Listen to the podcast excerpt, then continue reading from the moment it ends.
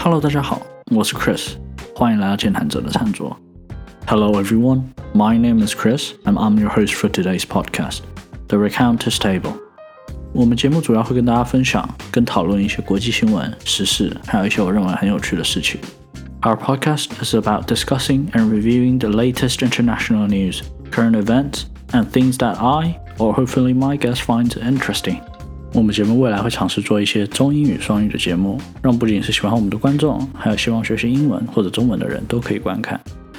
As our podcast grow in size, we'll try to make this a bilingual podcast in both Chinese and English.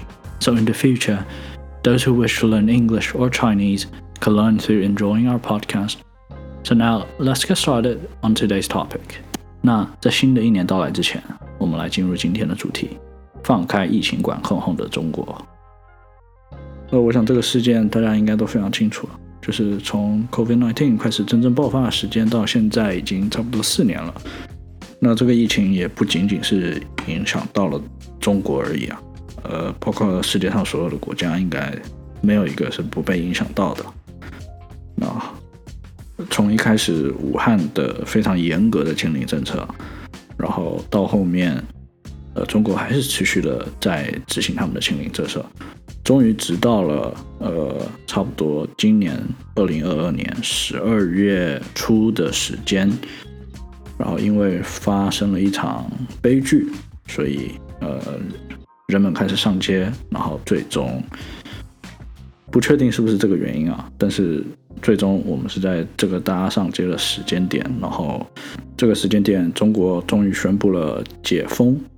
呃，在这段时间里面，大部分的欧美国家吧，已经都实行了大概完全的开放政策，就是大家也不需要继续做核酸、做 PCR 或者做一些快筛试剂这样子的检测，然后大家也可以自由生活，店也不会被关闭。呃，所以在这段时间，呃，大部分的国家也都是在谴责说，哦，中国的清零政策非常的不人道。呃，非常的影响了人们的生活，呃，然后到现在开放了差不多一个月吧，呃，快一个月了，然后大家还是在谴责说，呃，中国的开放政策非常的不人道，哎，非常的影响人们的生活。那这件事情就很很奇怪，就是我感觉需要引起大家思考一下吧，就是说未来如果再发生一个疫情。呃，一个非常类似的疫情，那我们应该怎么做是比较对的事情？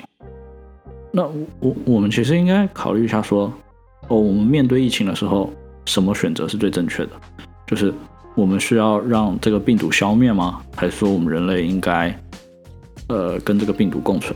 这大概也是非常多国家在讨论的一个问题吧。那我我我们人类在遇到一个新的疫情，就是还没有。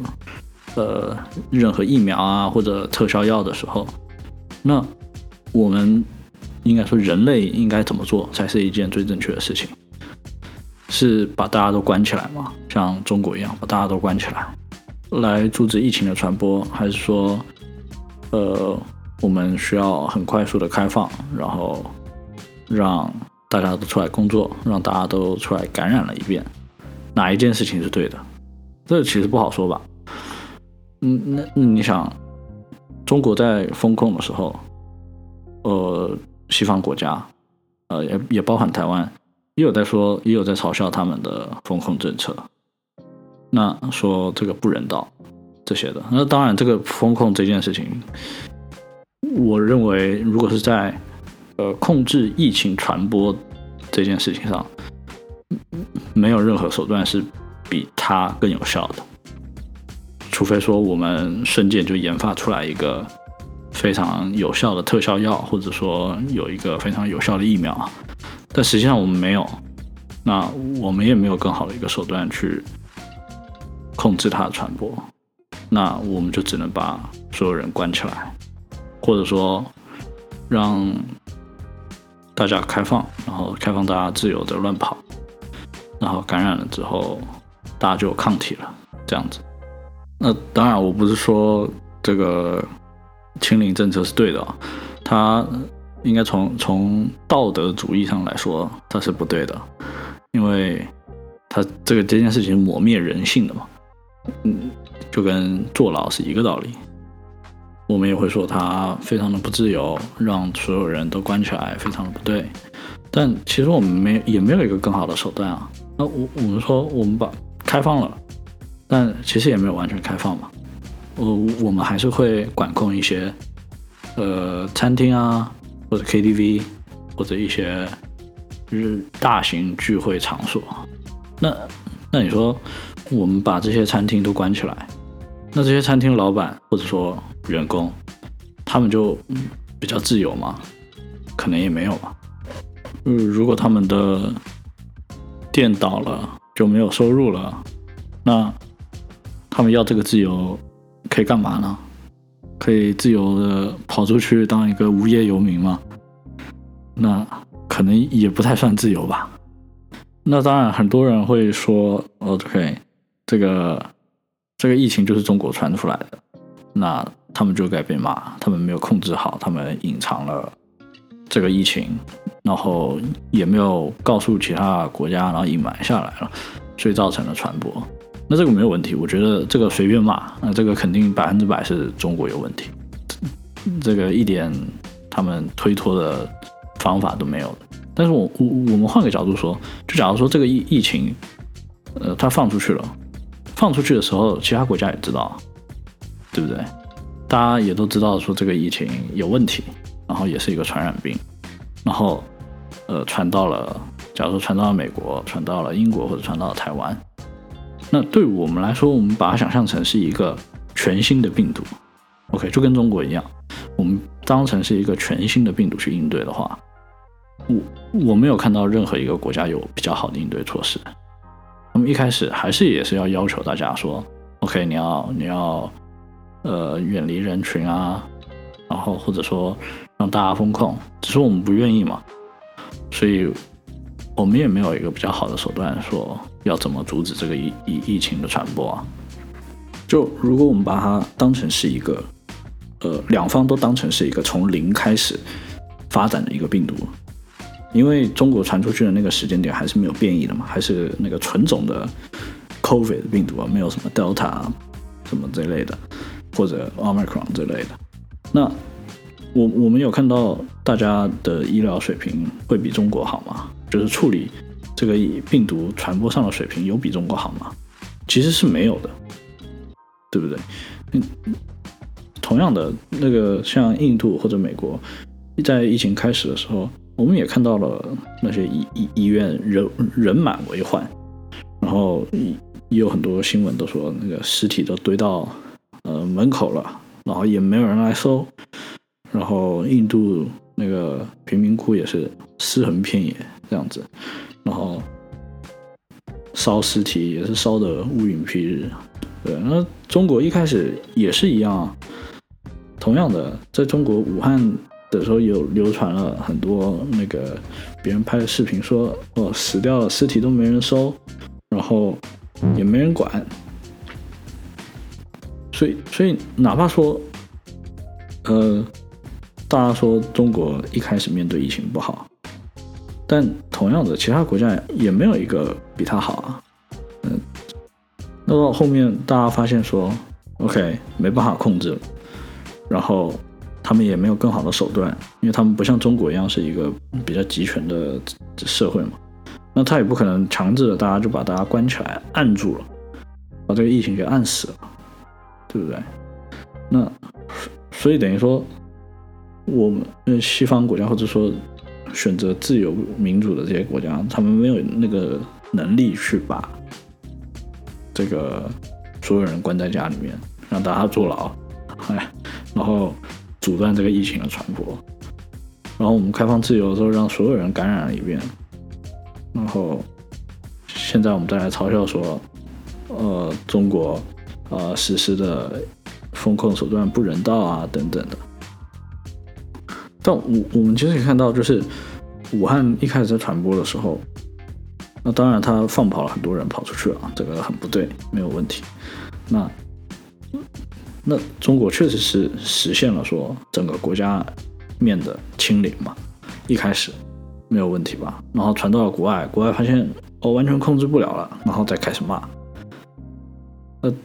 当然这个一部分跟这个中国传播出去的讯息有点关系啊，但是我们从阻断疫情传播的角度来说，没有一个国家做到了比英呃比中国还好的一个方法，对不对？哪怕说呃大家戴口罩或者什么把餐厅关掉，都没有办法实现到说像像中国一样，就是那么大规模的清零啊。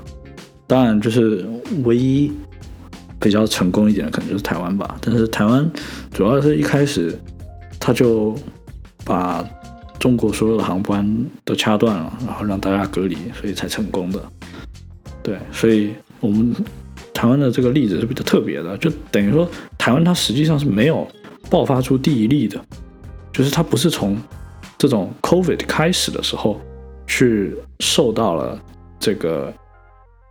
这个疫情的攻击的，它是它是它是从呃病毒开始变异了之后，开始传播率变高了之后，才真正的被大家发现。那如果我们换一个角度说，这个疫情就是全世界都没有的一个疫情，突然出现了在台湾，那台湾有办法像应对 COVID 初期的时候那么好的一个成果吗？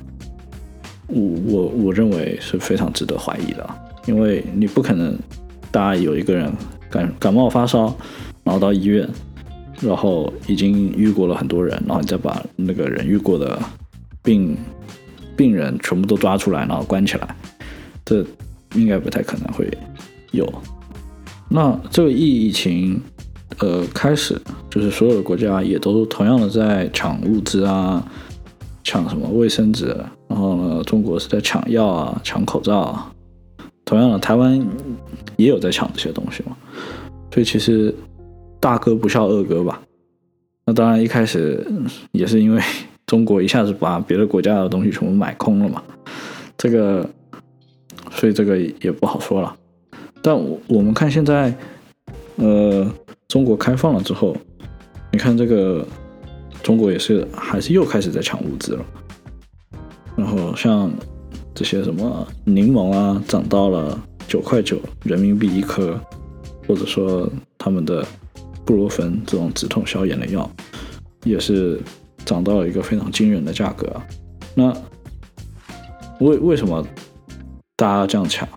也是因为可能中国没有给他们人民教育好吧，前面风控管得太严格了，然后。把这个病毒形容的成一个洪水猛兽，然后让大家非常的害怕，觉得一得这个病就会死。然后国外宣传的都是说，哦，这个病就是一个小感冒，呃，可能是一个大一点的感冒，也就是发烧个几天，然后呢就好了。但是我我们实际上看到的案例，其实并不像大家说的，它就是一个小感冒这样子。呃，还是有许多中国的医院被挤得人满为患，然后现在也看到说，哦，尸体都没人收了，对不对？那那这个疫情又又回到跟一开始在一些西方国家爆发的时候的状态是一样的，也也就是说，其实呃每个国家都需要经历这一步。就是每一个国家都需要经历一个一个医疗资源被同时挤兑的一个时期，然后我们也看到没有一个国家是没有经历过这个这个时期的。嗯，你像疫情开始的时候，跟后面的过程，像美国也一样是被挤爆了，然后也是一样尸横遍野。那当然没有到尸横遍野，但也同样有很多视频是说，呃。尸体的那个袋子都被丢丢在医院的门口，然后也没有足够的人手可以来来收这些尸体。那中国现在同样也是面临到这个问题啊。呃，就连包括台湾，也是一开始大家觉得呃台湾管得非常好，就是然后那个时候有疫苗，然后也大家都不去打，然后结果放到疫苗后面都过期了，也没人打。然后到后面，然后开始有几例感染了之后，大家就开始说。哦，为什么我们的疫苗不够？怎么怎么样？然后又开始大家开始抢着去打疫苗，然后呢说排队要排好久啊，为什么都没准备好？那所以其实很好奇一点，就是说大家觉得我们能怎么准备呢？就是说我们一下子就把疫苗，假如说台湾两千三百万人，我们一下子就生生产出两千三百万人嘛的份的疫苗嘛？不太可能嘛。我我们一样也是要慢慢的去生产，慢慢的去购买，然后让大家分批的来打。疫苗，也就是说，其实所有地方在获取的人在获取资源的时候，都是需要排队的。然后，因为有太多人在排这个队了，所以才会造成一个挤兑的现象。嗯，那那就就我们换换个角度说，就是像说，哦，哦，我们现在中国。呃，现在医院被人患者挤挤爆了。我们说，哦，因为都是因为你们没有准备好开放的政策。那他能怎么准备呢？就是大家感染起来，我们是要先准备好那么多医生吗？那那那你去哪里找那么多医生？从国外调吗？也不太可能啊，因为国外同样也需要那么多医生，而且更像像中国，它是有，它不像其他国家。像像台湾只有两千三百万人，你可能调个几百个、几千个医生就够了，然后每个国家分你个几个，你就差不多可以凑凑凑出来台湾两倍的医生数量，然后呢去支援台湾。假如了，那那如果你换成中国，中国有十四亿人呢，那已经是就世界百分之二十的人口，那你说这需要多少的医生才可能才可能？cover 得了这些这么多人的医疗需求呢？应该不太可能吧？或者说，你一下子先准备好十四亿人份的布洛芬或者止痛消炎药吗？那应该也不太可能吧？万一没用掉，这些钱又算谁的？对不对？如果你换成是一个民主国家，大家是不是会跑出来骂说：“哎，纳税人的钱都花在了这些浪费的资源上面，是不是还是得被骂？”所以其实可能中国的开放速度是真的特别快，但是哪怕说快还是慢，但是好像也没有什么比较好的办法，对不对？你说我慢慢的开放，就是让大家可以先先不被他们的小区关在家里面，然后慢慢让他们出门，让他们出门的时候干嘛？他们也不可能出门了，谁都互相不见面嘛。那么只要见面了，是不是就互相会传播了？那我们假如说换成抽号码牌，那你说会不会会不会有出现号码牌被人拿去卖啊这样子的情况？你不要说中国，你放在其他国家也一样有黄牛，对吧？那那那你说怎么样？怎么样是一个比较好的解封方法？如果从零开始，像中国这种清零政策开始解封的话，有没有一个比较好方法？你，你说让餐厅陆续营业，那哪一些餐厅可以先营业，哪一些餐厅餐厅可以后营业？是那些小店小店摆摊的可以先营业，还是说那些有店面的可以先营先营业？这都不好说吧，对不对？那大家都同样的想要工作，大家都同样的想要出门，那你说你要怎么阻挡了大家？哦，分批的，然后呢不去抢着说要先出门，对吧？这这就跟。呃，疫情爆发的时候，大家要抢资源是一个道理啊。嗯，你说谁希望自己家里面缺了卫生纸，你知道上完厕所擦不了屁股，对不对？那所有人都想先先多抢一点卫生纸啊。然后，哪怕你你准备了，你像中国准备了十四亿人份的卫生纸，对不对？大家又发现说，呃，可能会擦不了屁股了，那还不是一样卫生纸会被抢光，对？你看台湾也是抢的都没有口罩了。呃，虽然现在口罩不是问题了，嗯嗯，对吧？嗯，那像中国也一样啊，就遇到疫情，呃，大家都呃疫情解封了之后，大家都觉得，哦，我可能会感冒的很严重，那我需要多买点药，然后大家就买很多药。当然，不排除一些个别的人一下子买了什么十人、二十份、二十人份的药囤在家里啊，那种纯属是嗯脑子有问题吧。那没有一个人想希望自己感冒的时候会缺药。那你万一买一盒就二十颗，那你家里面，假如说有四个人，那二十颗肯定不够吃吧？对吧？四个，所以嘛，我们也不可能去想象说，大家都是一个理性的消费者，对对？都就是，假如说我们准备好一百人份的食物给一百个人，总会有一个人吃的比较多，然后就会造成造成了，那另外一个人吃的比较少。那谁希望当那个吃的少的那个人呢？那再来到就是中国现在确诊人数啊，可能已经确诊太多了，他们都不公布了。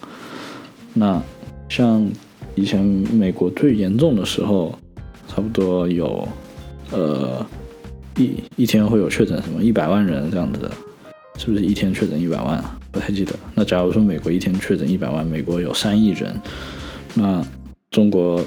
有十四亿，那你就乘以这个倍数，应该就差不多跑不掉了吧，对不对？那你说这么多人一下同时确诊的话，会不会会不会造成这个疫情又再变异一次呢？就是可能变异一个传播率更高的一个病毒？那我觉得非常有可能啊。你你想当时在疫情在英国啊，在印度啊都有变异过，那现在这种。中国大规模爆发的时候，有没有可能变异？当然有可能变异啊，对不对？那但是现在很多像什么 CNN 或者 BBC 都有在骂说，哦，中国可能会这样子大规模的感染，可能会再次造成大家感染一次疫情的大，因为他们让疫情变异了嘛，然后传播率更高了，然后。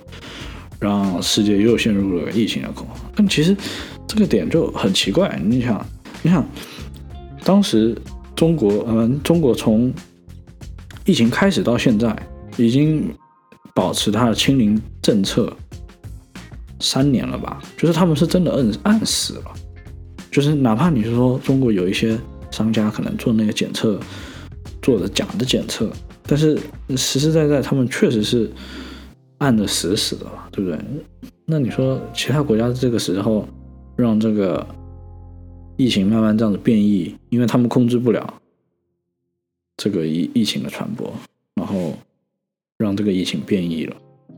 那那你说有人骂那个印度吗？说你们控制不住，你们为什么不像中国一样把它按的死死的？对不对？那还不是因为你们没有办法把它按死了呢？对不对？我我哪怕说疫情一开始是中国传出去的，对不对？那那对其他国家来说，他们有没有办法把它按死？当然是有办法，只是做不做得到，做不到，对吧？因为没有人愿意被关在家里啊，所以你才没办法暗示暗示这个疫情。那现在又开始来说，我、哦、这个这个中国大规模的开放可能会导致。导致这个疫情再次变异，那不不开放，你说他违反人权，那到底怎么办？他关了三年了，你们有三年的时间去准备，对不对？三年前，哪怕说他传出来的时候，你也有个一年可以好好的控制这个疫情，不让它继续增多，但是没有人做得到啊。那现在，我觉得这点至少应该不赖中国吧，对吧？那今天就差不多到这边，然后我们下一期关于中国疫情的呃 podcast 会放在过年之后吧，因为毕竟过年的时候是呃中国人口流动最大的时候，那你说这么大规模的人口流动会不会再造成一波更大的一波感染潮，就很不好说，而且真正要。变异的话，估计也差不多就是最近的这段时间了吧。那我们会在过年后再更新一下我们这个进度，好吧？那今天就先到这里，谢谢大家。那么，呃，今天是我录的第一期 Podcast 啊，如果有什么大家不满意的地方，请麻烦留言告诉我。呃，如果你们觉得我的讨论的观点跟知识是有价值的。那麻烦大家帮我点赞评论，然后让更多人可以看到我的节目。那我们下期再见，谢谢，拜拜。